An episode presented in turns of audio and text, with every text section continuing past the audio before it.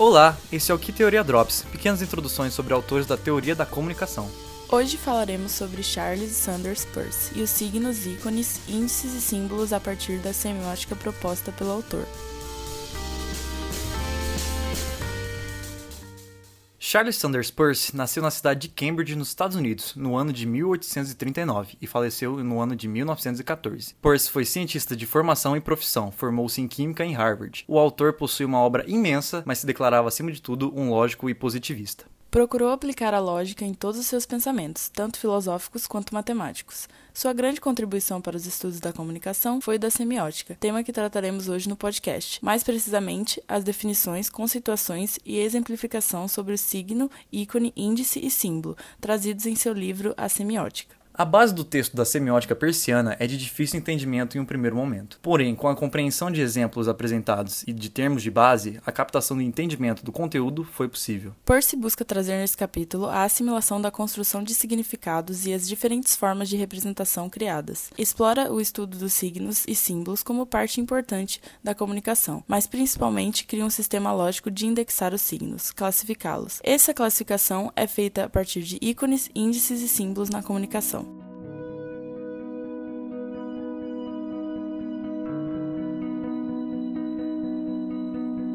Segundo o autor, o signo é a representação de um objeto, não um objeto propriamente dito. Ele representa algo.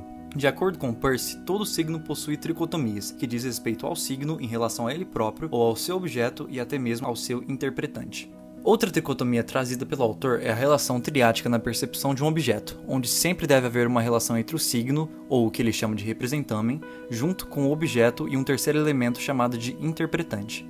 Seu texto também traz outra tricotomia, dessa vez no processo de contato que um observador tem com o signo, onde a primeiridade seria o primeiro contato com este, onde são percebidas suas formas, cores, texturas, dimensões e outras características. A secundidade é o entendimento da forma representada e o que ela tenta transmitir. E por fim, a terceiridade é a junção da primeira e a segunda fase através de uma conexão mental onde o significado por trás do signo é obtido. Ícone é uma referência direta ao referente do mundo real, uma representação bem próxima daquilo que é na realidade, como por exemplo desenhos e fotografias, que são muito próximos ao objeto real. É a primeira impressão de um signo, um primeiro olhar. Percy traz também a característica do ícone em revelar verdades, onde duas fotografias de um ambiente poderiam revelar um mapa, ou num exemplo de comparação em contraste, um bêbado revela o real valor de um homem têmpero, a sua real elegância. O índice não está totalmente ligado e nem é uma representação direta do objeto, mas insinua que aquele objeto no mundo real está iminente, é uma indicação desse objeto. Por exemplo, um latido nos dá a entender que existe um cachorro por perto. Pode ser entendido também como uma manifestação de um ícone, de que forma um ícone se apresenta, a exemplo de uma mancha de sangue, que pode representar de que forma o ferimento foi causado. O índice leva o observador aos seus poderes de observação, sendo comparado com pronomes demonstrativos que chamam a atenção para algo, como um chamamento entre duas pessoas ou indicadores físicos de que vai haver uma tempestade. O símbolo atua de forma mais abstrata e está ligado ao elemento de uma convenção cultural, legitimado por um grupo social. A linguagem de um determinado grupo, por exemplo, atua de forma arbitrária e só será compreendido por aqueles que entendem sobre aquele sistema alfabético. No caso, uma pessoa que não entende a língua portuguesa pode não compreender que a palavra cachorro se refere ao animal doméstico do mundo real.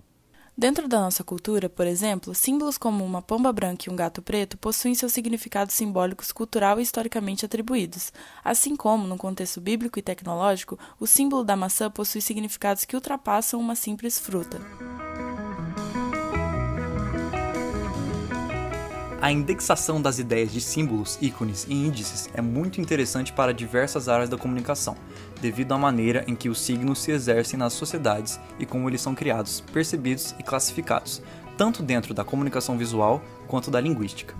A importância da semiótica persiana vem da sua abrangência. Seus conceitos e as respectivas aplicações extrapolam o mundo da comunicação e hoje podem ser observados em inúmeros atos simbólicos, como a música, a literatura, a arte em geral, a ciência, a religião, relações políticas, vestuário, organização social e até a culinária, abrindo espaço para pensamentos e reflexões sobre a natureza da própria comunicação.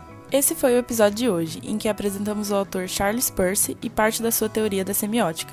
Obrigada pela atenção e até a próxima semana.